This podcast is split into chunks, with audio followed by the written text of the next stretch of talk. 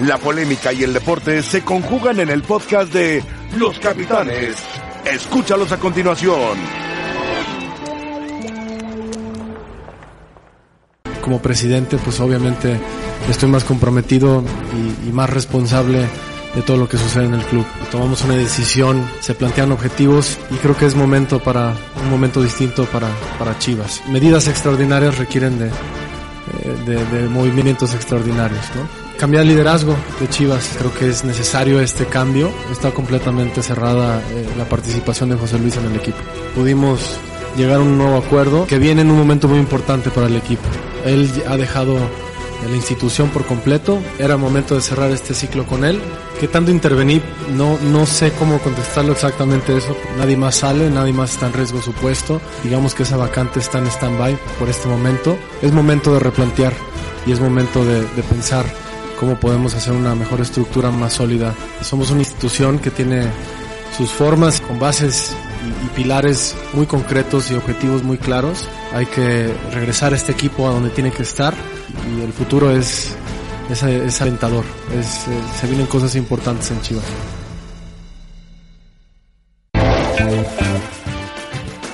Hola, ¿qué tal? Bienvenidos a los capitanes, señoras y señores.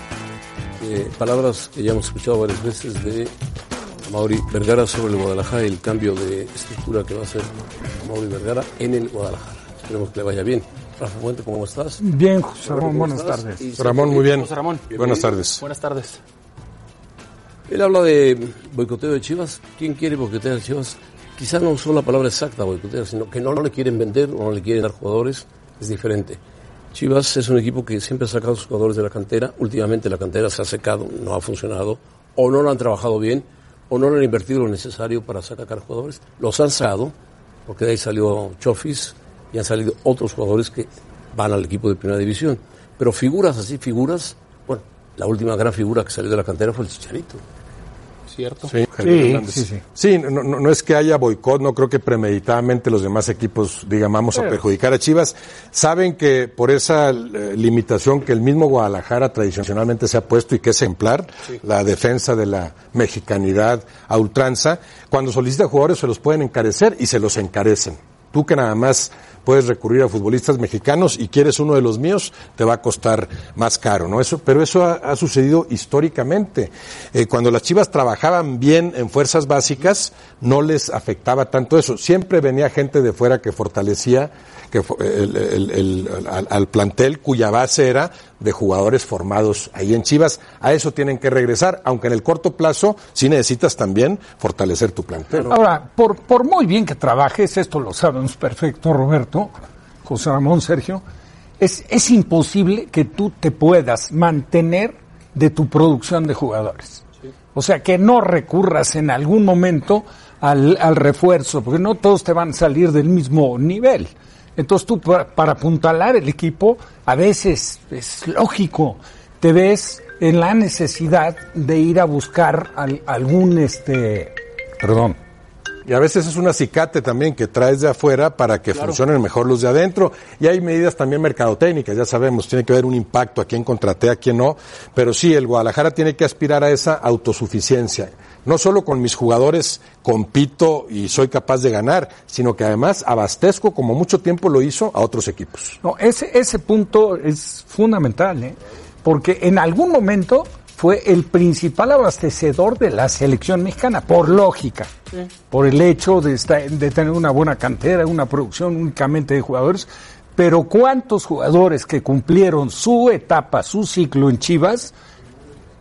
La verdad es que siguieron por otros rumbos, con otros equipos y dando buenos resultados. Me parece, si vamos a hablar de boicot, que Chivas se ha boicoteado a sí mismo también, con salidas como la de Rodolfo Pizarro, eh, con eh, Osvaldo Alanís yéndose libre a España, eh, con JJ Macías yéndose a León, con Saldívar, con eh, más recientemente otro caso como el de... Han tomado Bueno, estuvo, decisiones. estuvo Sí, Víctor Guzmán, sí. por ejemplo, ahí. Por ejemplo, en la, cantera, en la cantera. Entonces, si vamos, si quieren hablar de boicot, creo que Chivas se ha disparado en el pie también eh, No, lo- el- en los últimos tiempos. Los principales responsables, no, Eh, es. ellos no pueden responsabilizar a los presidentes de los demás Así equipos.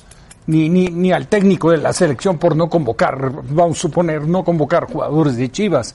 No, ahí, ahí ellos son los principales responsables. Ahora, sí están en un periodo crítico. Sí. No ha sido el único en la historia de Chivas, pero se ha venido agudizando este, sobre todo a raíz de la salida Pero- de Almeida de manera importante. Fíjate lo que son las cosas. La revista Forbes eh, hace un estudio de los equipos mexicanos, del valor de los equipos mexicanos, y coloca como primer lugar a Chivas. Sí, puede como ser. valor, con 291, 297 mil dólares o euros. Dos- Hijo, pero está, 297 mil. Rayados, América, Santos, Tijuana, Pumas, Toluca, Tigres, Azul, son a ese valor. pero fíjate, por ejemplo, Tigres, Tigres está abajo. Toman, me parece que toman en Y- cuenta y- y- hasta el estadio, por Espérame. ejemplo. Entonces, el estadio de Chivas vale más que sí, universitario por eso puedes y entra a la entender plática, ¿no? que a lo mejor Cruz Azul esté donde está. Sí. Porque como marca, digo, Cruz Azul, claro, el equipo me estoy saliendo de lo más- deportivo, más vale pero sí América- lo marca Cruz Azul. Sí, el equipo que más vale en América es el Corinthians, seguido el Palmeiras, Los Ángeles, el equipo de Los Ángeles, Revolutions, Gremio, Chivas, Rayados, Red Bulls, River Plate, Boca Juniors, en millones de dólares. Bueno, Interesante. Hernaldo Morris, el productor me está insistiendo en que mande a Hernaldo Morris, que tiene una noticia importantísima. Vamos a escuchar a Hernaldo Morris, adelante.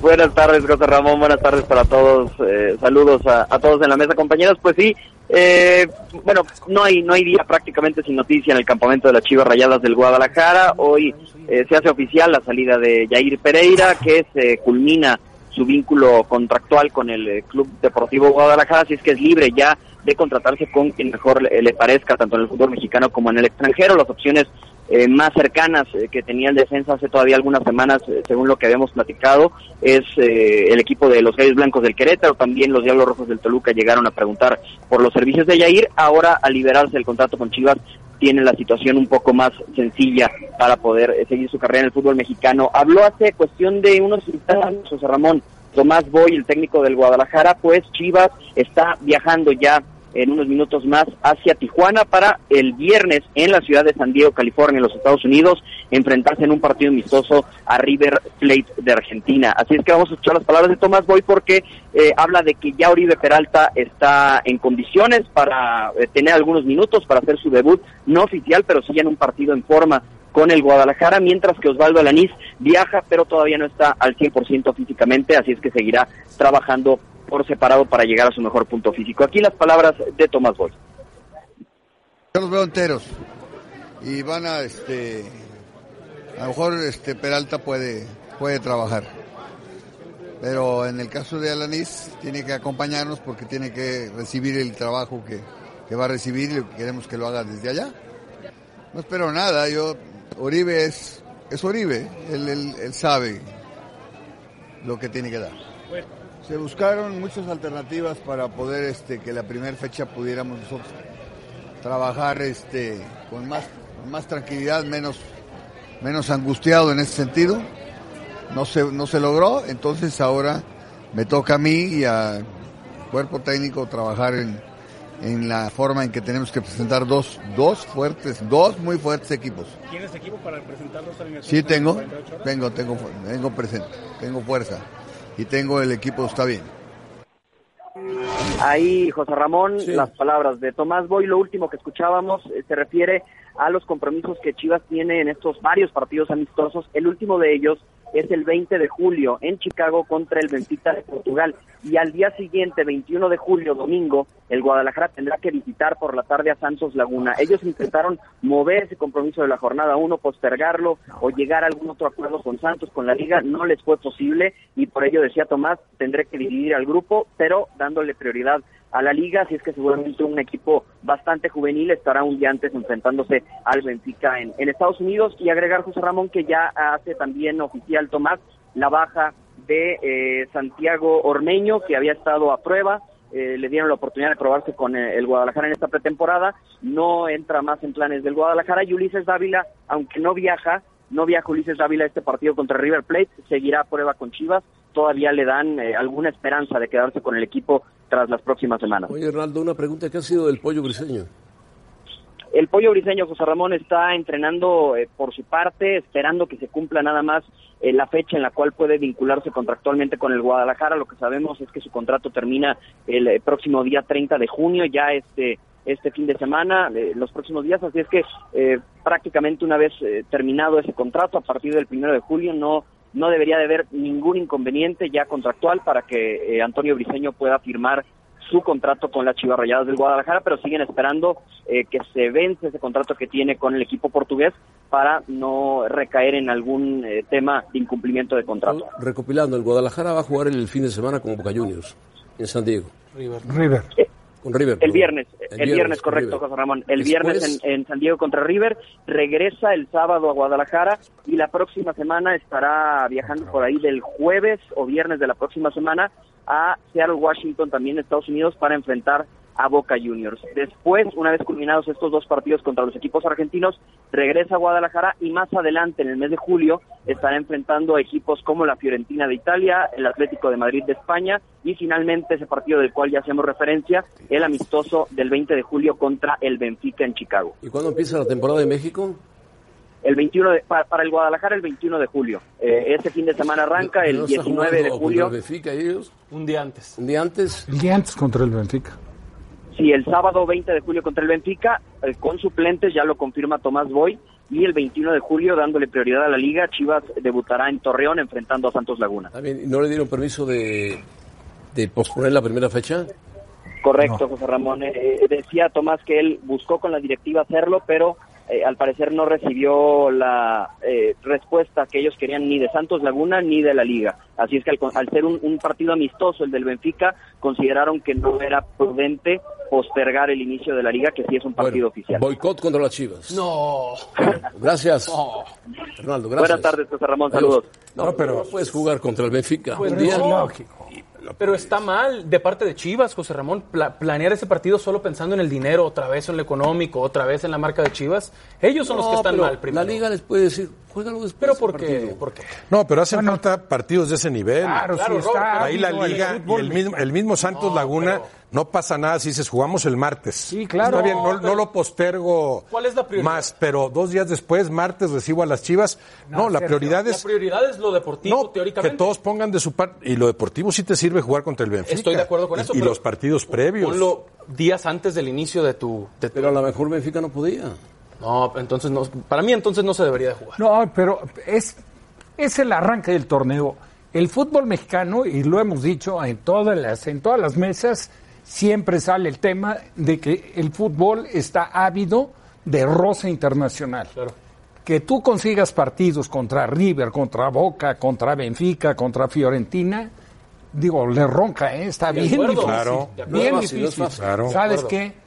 En ese caso, sí me parece que tendría que ser un poco prudente Santos. Más flexible la liga y Santos. ¿Sabes qué? Arrancamos nosotros en Torreón porque nos va a visitar Chivas el martes.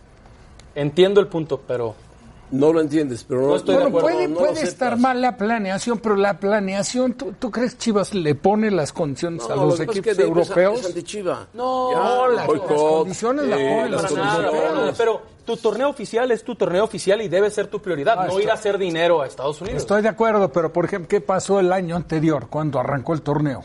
No arrancó América Necaxa. Claro, porque habían jugado en diciembre. Y entonces, dos semanas después, no, es pero dos semanas después había terminado la liga y tenían que empezar la liga pero, otra pero bueno, eso es planeación igual. Claro, pero ahí, sí me parece que hay un pretexto bueno. Estoy de acuerdo, hay que respetar las cosas y deberían de calendarizar mejor, Eso sí.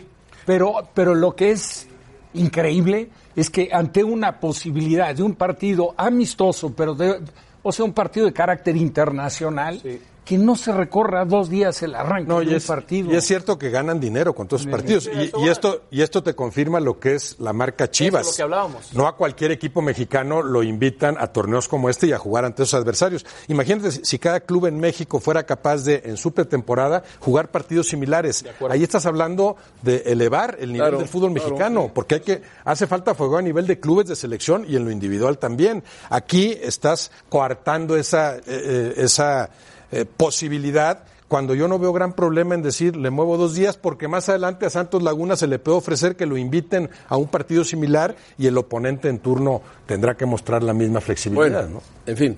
¿Qué haces aquí, Tony? ¿Cómo estás? Pasaba por aquí y dije a ver si me invitan a, platicar un ratito de las chivas. Bienvenido. No, no vas a hablar Gracias. de las chivas. ¿Quieres hablar de las chivas? Vas a presentar el mismo reportaje de anoche. Estaba, es que los estaba escuchando, José Ramón, y escucho todo ese tema del boicot a las chivas, ¿no? De Pues hoy, que hablamos. hoy, hoy la revista Forbes saca a las chivas con el mayor valor. Sí, sí, sí, es un estudio que hace la revista cada año, esta, esta revista Forbes, que es una de las Aquí ya referencias en la mesa alguien dijo, no, es que es el estadio.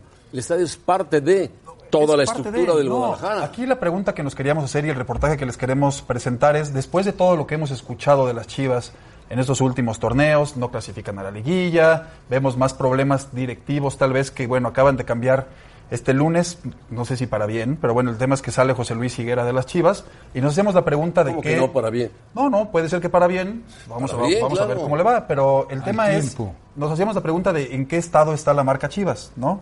Todos platicamos de una marca muy fuerte, entonces fuimos a presentarles, a preguntarles a algunos especialistas Bueno, pues qué piensan de la marca Chivas.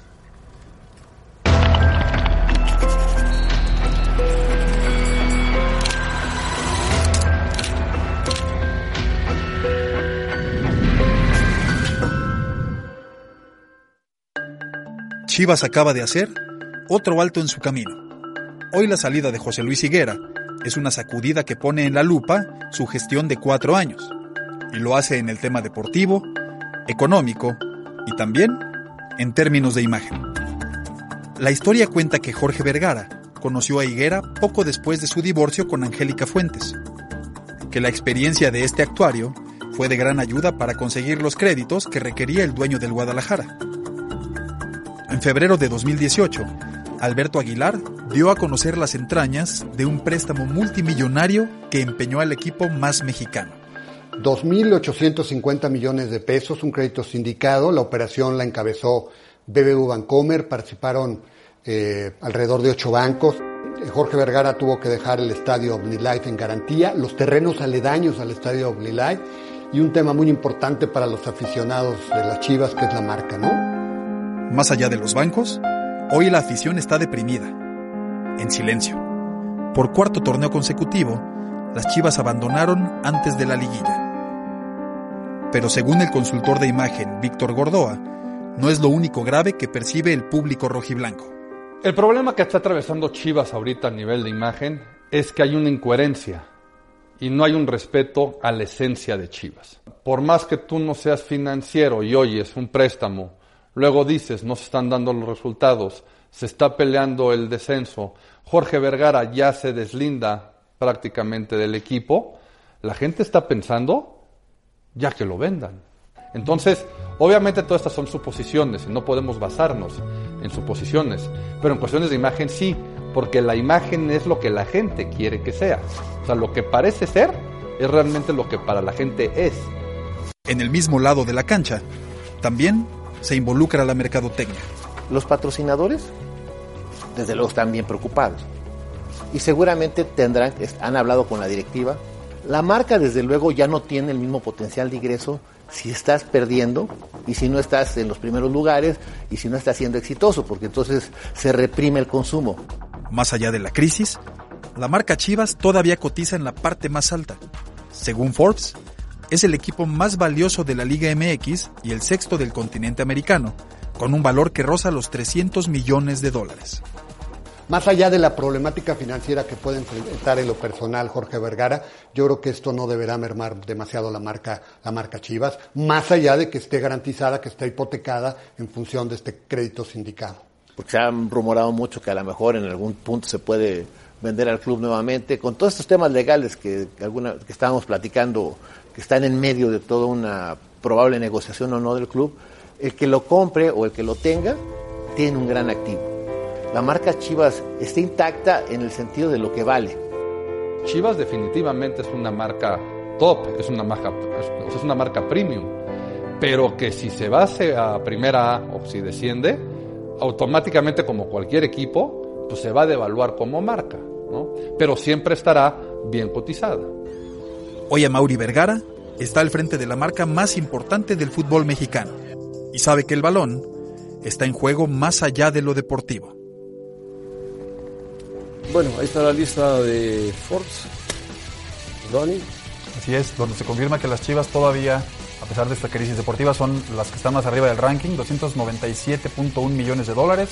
Por ahí está Rayados, América, Santos, Tijuana, Pumas y Toluca. Y lo decía Sergio hace un ratito, tiene que ver también los estadios, es decir, evalúan una marca. Tiene que evaluar todo, todo. Eh, evalúan todo, por eso es que el América, por ejemplo, no está arriba de Rayados, ¿no? Sería una marca más poderosa en cuanto a capacidad de venta, en cuanto a no, lo que tú títulos que tiene recientemente. Y también que el América estuviera arriba de Chivas también. No, no, no. no, sí, sí, sí, los no, dos. Y siéndote franco. Ocultos o americanistas. Siéndote franco, después de este análisis que hacíamos, lo que yo pensé es que la marca de Chivas podía estar un poco más abajo, porque sé que había molestia de patrocinadores, por ejemplo, porque no vendes la misma cantidad no de camisetas. Ha calificado, no ha calificado. Por eso, pero entonces pierdes potencial de venta, ¿no?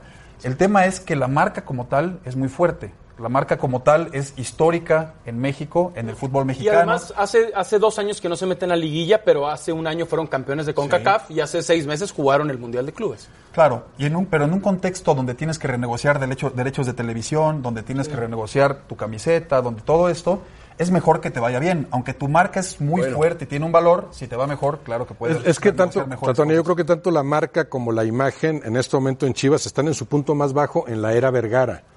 Pero en general, a partir de que llega Vergara, sí la pone en otro nivel. O Sí, sea, esta marca. Chivas sí. vale más en este momento, marca e imagen, a pesar de los pesares, que lo que valía hace 20 años. Completamente de acuerdo. mucho más. Completamente de acuerdo. Es una marca que depende mucho de lo deportivo, ¿no? Y por eso decimos Claro. que es el punto más bajo. Sin embargo, la marca como tal, la percepción que tienen los aficionados de ella es muy buena. Y lo será porque está, en primera está relacionada con lo nacional, ¿no? Puros mexicanos, esto identifica a muchísima gente, tienes un público cautivo. Y va a mejorar, no te preocupes, va a Va a mejorar. mejorar, ojalá que le vaya bien en lo deportivo y creo que la marca tiene muchísimo más potencial del que se está explotando hasta ahorita. Bueno, así Así lo es. Muy bien. Dani, Bueno, muchas gracias. muy buen reportaje. Gracias. Gracias a todos. Para que Sergio Díaz aprenda que cuenta todo. Desde la hormiguita, el estadio, la camiseta, el jugador, sus zapatos, cómo juega, el directivo, todo cuenta. Todo, Todo cuenta. todo cuenta, así es. Bueno, que supere a la América no es culpa nuestra. Que arreglen el Estadio Azteca porque ya está bastante anacrónico.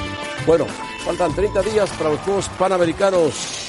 Atención, ESPN estará presente en los Juegos Panamericanos en Lima, en Perú.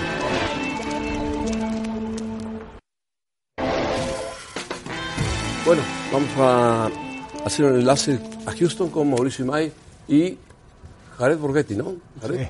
Bueno, adelante Mauricio para platicar sobre el partido de México-Costa Rica el próximo sábado por la noche en Houston, donde hace mucho calor.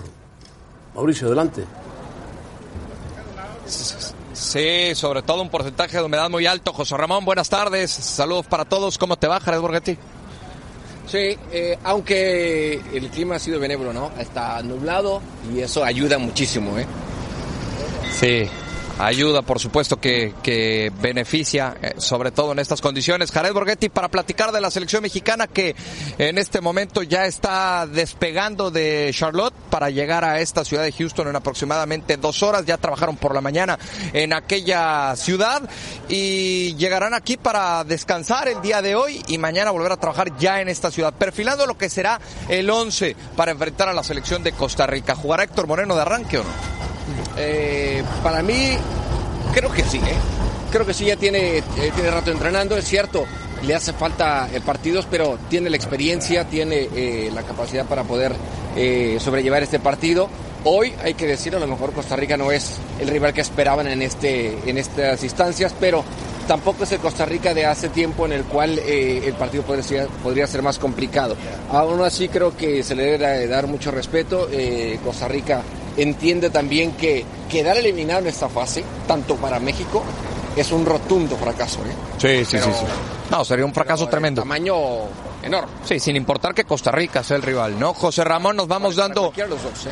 para cualquiera de los dos. Nos vamos dando una idea a reserva de lo que sucede en los próximos días en el trabajo de Gerardo Martino, pero parece tiene un once ideal eh, ya muy definido, ¿no? Con Guillermo Ochoa en la puerta, con el Chaca Rodríguez como lateral por derecha, con Moreno y Araujo los centrales, con Gallardo como lateral por izquierda. En medio campo con Edson Álvarez, Andrés Guardado y Charlie Rodríguez. Yo creo que sí.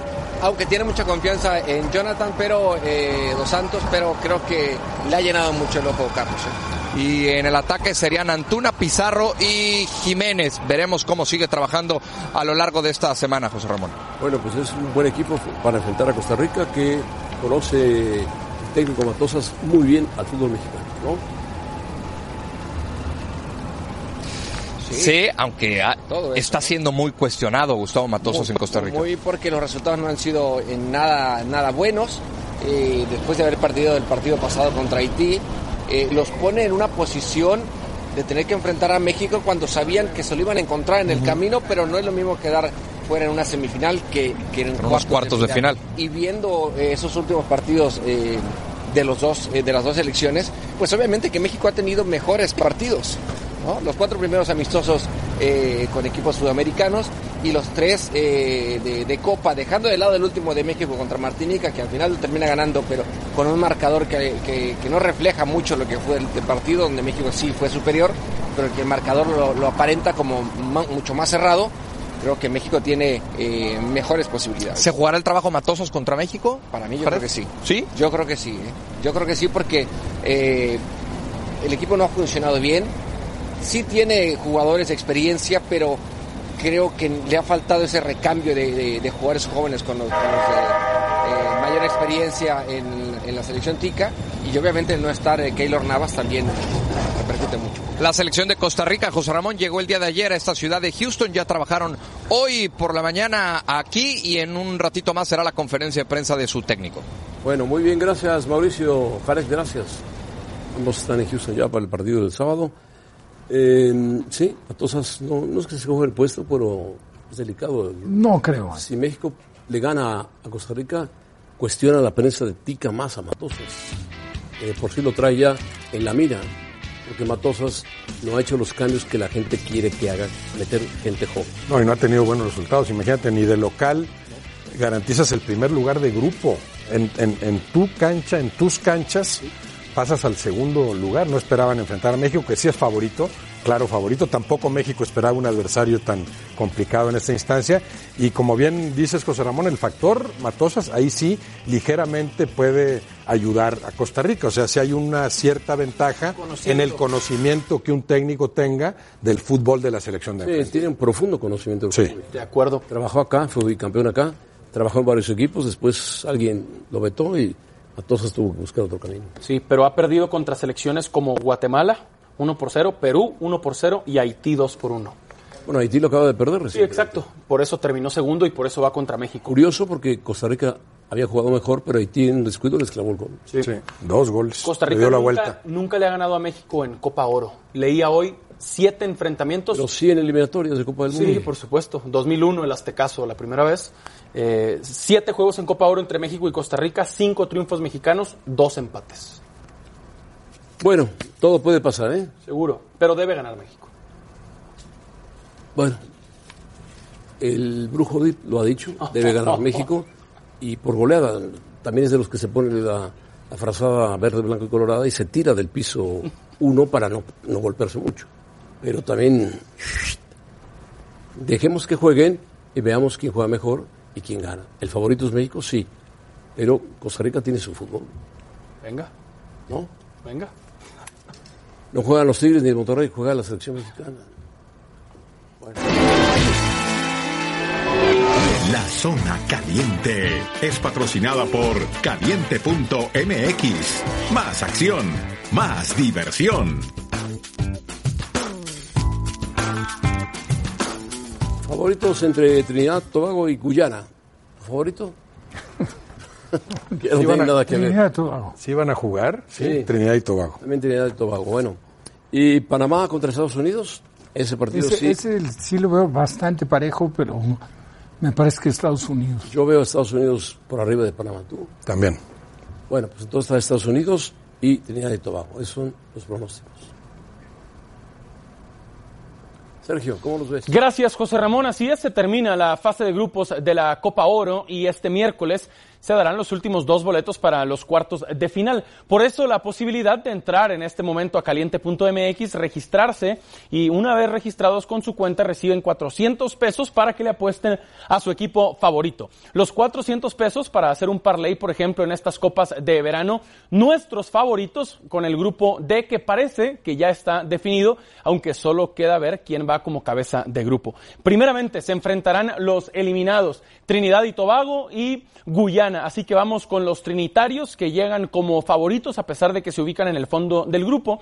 Y más tarde estamos con Estados Unidos chocando ante Panamá por el primer sitio y creemos que los anfitriones se llevan el triunfo. Así que si ganan los de las barras y las estrellas, si les gusta esta combinación, entren a caliente.mx, apuesten sus 400 pesos y cobrarían hasta 1063 pesos. Caliente.mx, más acción, más diversión.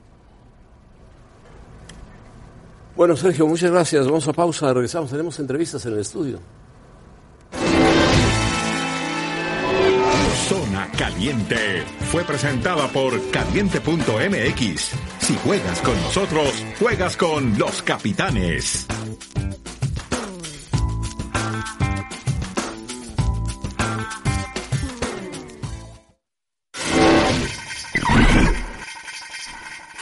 Solo se necesita una pelota y las manos para alcanzar la gloria.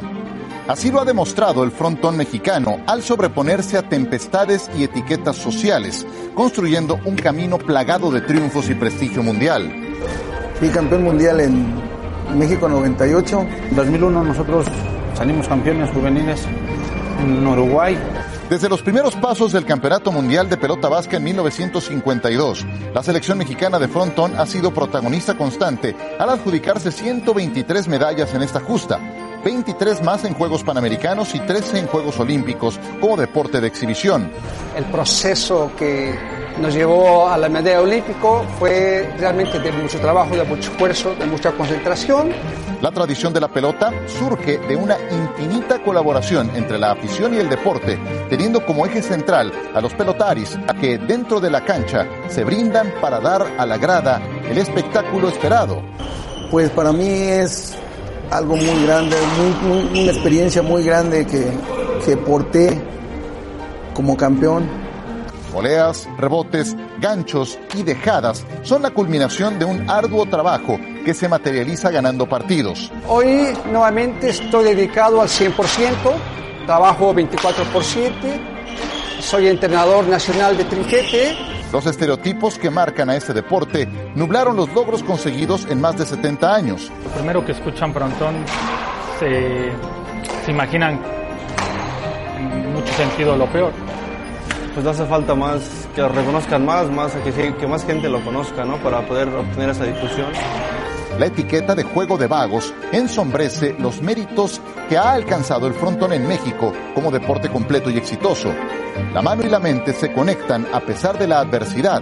Oro, oro, seguramente oro. que yo creo que no hay rival para México. Entonces, ¿qué, qué va a ganar? Espero que David Álvarez salga igual campeón que yo. Los campeones se cuecen a fuego lento, con la Federación Mexicana de Frontón detrás y un proyecto a largo plazo que vislumbra atletas prototipo y una cosecha de triunfos en el Olimpo del deporte. Así, la cuna de campeones del frontón se hace presente en el deporte nacional, dando resultados de antología y poniendo el nombre de México muy en alto. Bueno, estamos viendo cómo se juega el trinquete, cómo se juega la pelota a mano. Esta es una pelota a mano. Estoy listo, estaba listo, sabía que podía pasar algo. Esta ya se usaba, está gastada por el presidente Pedro Santamaría, que es presidente de la Federación de Frontón. Ramón. Y fue campeón y oro olímpico en Barcelona 92. Sí. Cuando era de exhibición, ¿verdad? Cuando era de exhibición eh, y cuando estábamos jugando en España, que era que era el, el, sitio que ya tenía, era una medalla que casi casi la tenían en la bolsa. Y bueno, llegamos nosotros que eh, a ganarles a estos que no habían perdido en 60 años. Los españoles. Los españoles y los franceses. Que es un deporte con un origen eh, vasco, sí. pero aquí lo mexicanizamos porque es un deporte que se acomoda mucho a, a la picardía del mexicano. ¿Por qué, ¿Por qué salen tanto de Tuligualco? Yo lo digo porque tengo un compañero que de Tullehualco y siempre está presumiendo, en Tullehualco están los mejores, los mejores de la pelota. Bueno, est- estas cosas que, somos afortunados que, tenemos un pueblo, San Juan Iztayopan, al kilómetro está Tullehualco y luego Xochimilco. Es una zona de que llegaron ahí a sentarse alguien a jugar frontón, hicimos frontones, la gente se frontón hace 100 años y que, creamos una gran, gran rivalidad entre los pueblos. Entonces, pues eso nos alimentó para, para ser buenos. ¿Y siguen siendo los mejores del mundo? Eh, no, tuvimos un, un auge de 20 años, del 92 hasta el eh, 2014, 2015, que ganamos las medallas de oro. Y después, eh, ya no. Después hemos pasado a segundo y tercer lugar en un ciclo, ¿no? ¿Quién pasó a los primeros? Eh, otra vez España y, y Francia, ¿no? España y Francia, que España y son Francia. potencias, ¿no? Que son potencias, es su, es su deporte, es el deporte vasco. Tienen todo el apoyo del mundo, es cultural, es grandes subvenciones. Tienen presupuesto. Bueno, tienen presupuesto y tradición, no solamente Tradición. es un asunto de, Cultura, ¿eh? de- de dinero, ¿no? ¿Y México? Cultura por ese deporte. Cultura por ese deporte, no es un deporte nacional en el País Vasco, ¿no? La parte de San Sebastián, Bilbao, eh, hay frontones que son estadios, hay, hay Son públicos. son públicos, son Sí. públicos, hay gran acceso a eso, ¿no? Ah, pues muy bien. Y por eso, decías tú, Que en México, ¿cómo está el apoyo en estos tiempos tan polémicos del deporte mexicano? ¿Qué tal la relación con ADE Frontón en México? Bueno, siempre, siempre, fíjate, fíjate José Ramón, que, que valga, es que, te- claro, tengo que referirme a, a una situación que vivimos con el anterior titular de, de CONADE. Sí. El anterior titular nos desconoció en 2015, cuando nosotros éramos eh, los mejores como país, éramos los mejores del mundo. Eh, cuando atacaron a las federaciones, fuimos una de las que se atacó y nos quitó el reconocimiento. Eso quiere decir que nos quitó el control y el presupuesto a la Federación Mexicana de Frontón, que tiene 40 años. nos dejó sin nada. Nos dejó sin nada, peleamos legalmente, ganamos un, un, juicio. un juicio de nulidad, le llaman, y CONADE nos reconoce el primero de abril. Entonces, a partir del primero de abril tenemos otra vez el control, del, del- el control y la rectoría del frontón en, en México. Entonces, bueno, estamos, estamos apenas eh, haciendo las gestiones con, con CONADE para normalizar el asunto de presupuestos y esto. Pero tenemos todo el apoyo para, para bueno. Panamericano. Qué bueno que ya se, se arregló ese asunto. ¿no? Qué bueno. Y por otra parte está David Álvarez, ¿no? David Álvarez. David Álvarez va a participar en En Panamericanos, este, mano individual en frontón de 36 metros, que se juega con el- frontón de 36 metros. ¿Hay otra modalidad? El trinquete, que es el trinquete. ¿Son los trinqueteros? Hay dos modalidades. Vaya que se el trinquete, el trinquete es bien difícil de jugar, ¿no? Sí, el trinquete es, es difícil. Está lleno de trampas y de... Es difícil, pero igual es, es- a veces es más divertido porque eh, hay más hay más tiros dados sorpresivos que, que en el de en el de tres paredes. Y bueno, ¿cuánto dura un partido de, de pelota? Pues eh, si el rival Bueno, el rival es bueno, vamos Sí, a ver. el rival es bueno. Haces que estás peleando por la medalla. Sí, pues yo creo una hora, una hora diez, una hora veinte más. o ¿Y la mano cómo termina? Pues este. Inflamada. Sí, hay veces que nos solemos lesionar o, y hay veces que, que no, que salimos bien de la mano. ¿Usan algo para protegerse? Sí, usamos este material que es este espara- esparadrapo, es Es una una cinta. tela adhesiva especial. especial Te para. lo- te lo pegas. te lo- nos lo pegamos con este verde. Sí, sí, sí. Pero te- Y, y bueno. Explícale que lo haces. Sí. Eso, lo- Ah, sí. eso, es- eso no Sí, está hecho. Esto te lo haces, este. Ah, lo haces al momento. Sí. O sea, es una es un molde de tu mano. Cada cada pelotari se hace su manopla, que se le conoce, y te lo haces a tu mano. Entonces tú te vas. También esto es como eh, como po- ponerle bien la navaja al gallo, ¿no? O sea, hay que este Ponerle bien la navaja al gallo. hay que saberse hacer bien la, la protección. ¿Y porque, cuántos sets fueron? eh, dos sets a 10 y el tercer set a 5. Dos sets a 10 y el tercero a 5. Si te vas 1-1, el tercer set. ¿Eres favorito? cinco. Pues este, al parecer. Sí, eres favorito. ¿Cómo? ¿Vas por medalla a Lima? Sí, sí, Pues sí. esperamos, este, hemos tenido una buena preparación y creo que podemos traer un buen ¿Quién es mejor, tú o Martín Cabello? Bueno, eh, Martín Cabello es este más eh, de trinquete que de tres paredes donde voy a jugar yo. Sí. Más trinquetero. Sí. Él casi. Eres de pelota. Bueno, Sí, que haya mucha suerte, ¿no? sí, sí, claro. Vamos a el tiempo. jugar, José Ramón, deberíamos ir. No, con esta mano yo Bueno, me quedo- nos la protegemos bien y- van mis Es- dedos es, con la mano. es- es una pelota, ya ahora que preguntabas cómo quedaba la mano, es una pelota, esta, esta pesa 105 gramos y tú no le puedes meter una, tú no le puedes meter una aguja. Es una pelota totalmente artesanal, No, dura, una durísima. dureza Es una similar a de béisbol, Es una claro. piedra. Y luego esto es oficial, luego cuando jugamos aquí en México se juega con pelotas de hasta de 220, 250 gramos.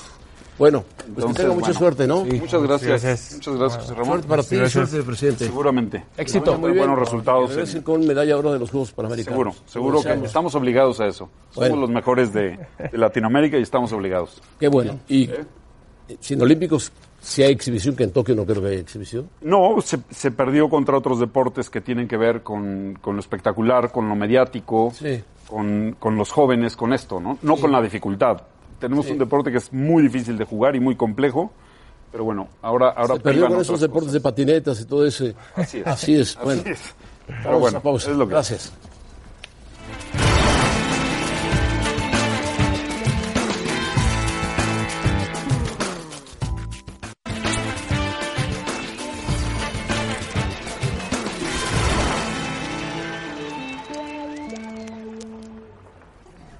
Bueno, y seguimos con el Fronto México, pero hoy tenemos Es otro un tipo poco de más rápido. Más rápido, más espectacular, de otro estilo. Es, es esta punta, como se le conoce, el High Alay, ¿no? Tenemos, yo pensé que era español, es francés, me dijo, soy francés, y jugó por Francia. Vasco, Y tiene un apellido, bueno, vasco francés. Muy Eric. importante. Sí. Irastorza. Irastorza. Irastorza. Pero estás jugando para Francia, representas a Francia. Sí, sí, claro, Zaguero. claro, claro. Zaguero. Exactamente. Uno de los mejores zagueros del mundo, me decían. Sí. ¿Cuánto Y mides? mi Manol, Irastorza. 1.95. No, pues altísimo. Bueno, sí. ¿Te subes por las paredes? Bueno, trato. a veces. A veces, a ¿Tú veces. también jugaste? Sí, yo también jugué. ¿Cuál es tu nombre? Juan Pablo Sorno. Juan Pablo Sorno. Ya está retirado. Sí, actualmente no estoy jugando profesional, jugué la temporada pasada y actualmente estoy dirigiendo la temporada del Frontón México. Tú eres el encargado del Fronto México. El encargado de la temporada del ¿De qué México. juegas, zaguero o delantero? De zaguero. Zaguero. De zaguero. ¿Qué es más fácil, zaguero o delantero? Es Igual diferente. es complicado, ¿no? Es diferente. Zaguero más brazo. El, el delantero es como en el fútbol, más habilidoso, definidor. Y tiene que quitarse de los trayazos que vienen de atrás. Sí, y el zaguero es aguantador y prepara el tanto para que el delantero se luzca. ¿Y quién es el espectacular en, en Highlight? Es más espectacular el delantero, tal vez. O sea, es más rápido, Es más ligero. Lo, lo que pasa, José Ramón, seguro lo recordarás. Eh, yo platicando con José Ramón recordábamos, entre otros, algún delantero que seguro tienen entre ustedes, Alberro. Alberro. Alberro Sí, que juega. buenísimo. Bueno, de dar, no sé, tres pasos en la alambrada y, y en, o sea, encestar ahí y bajando de aire, devolver, ¿no? Sí, les una cosa espectacular. O zagueros con una, una potencia ¿Cuándo juegan? impresionante. Este fin de semana tenemos una- un partido uh, el viernes y Viernes. luego entramos en las semifinales el, el sábado para la final, la- ojalá el domingo. Sí, y ESPN va a estar por allá transmitiendo. Exactamente. el partido, los El día viernes tenemos el duelo de titanes, que son los mejores pelotarios del mundo. Juegan los cuatro mejores pelotarios del mundo. Está, eh, juega Erquiaga López contra Goicoechea Irastorza. El día viernes transmitido por E ESPN 3 a las 8 de la noche empieza la transmisión.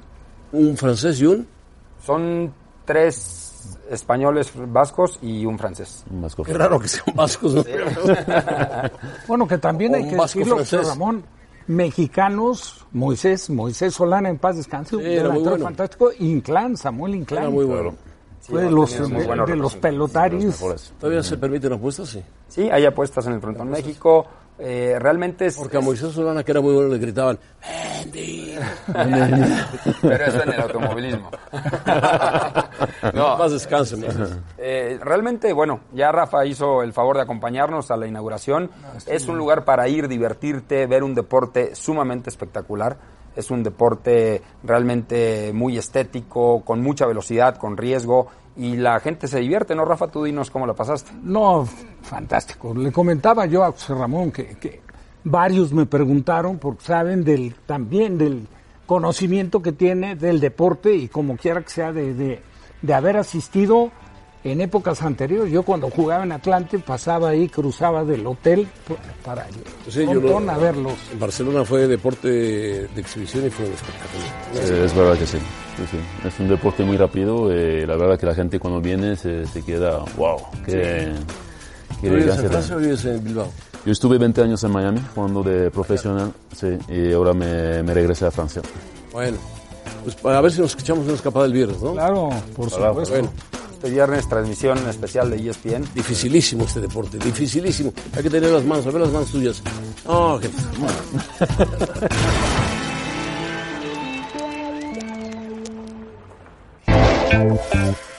Bueno, pues ya nos vamos, se nos acabó el tiempo con las entrevistas, con todo lo que pasó en el programa. Roberto, gracias. José Ramón, gracias. Buenas tardes. ¿Te vas de viaje? Me voy a mi casa. Gracias. Buenas tardes. Rafa, José Ramón. pásenla bien. Buenas tardes.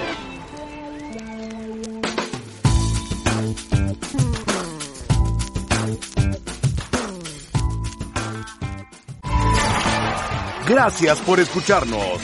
Para más podcasts, busca ESPN Deportes en iTunes y TuneIn.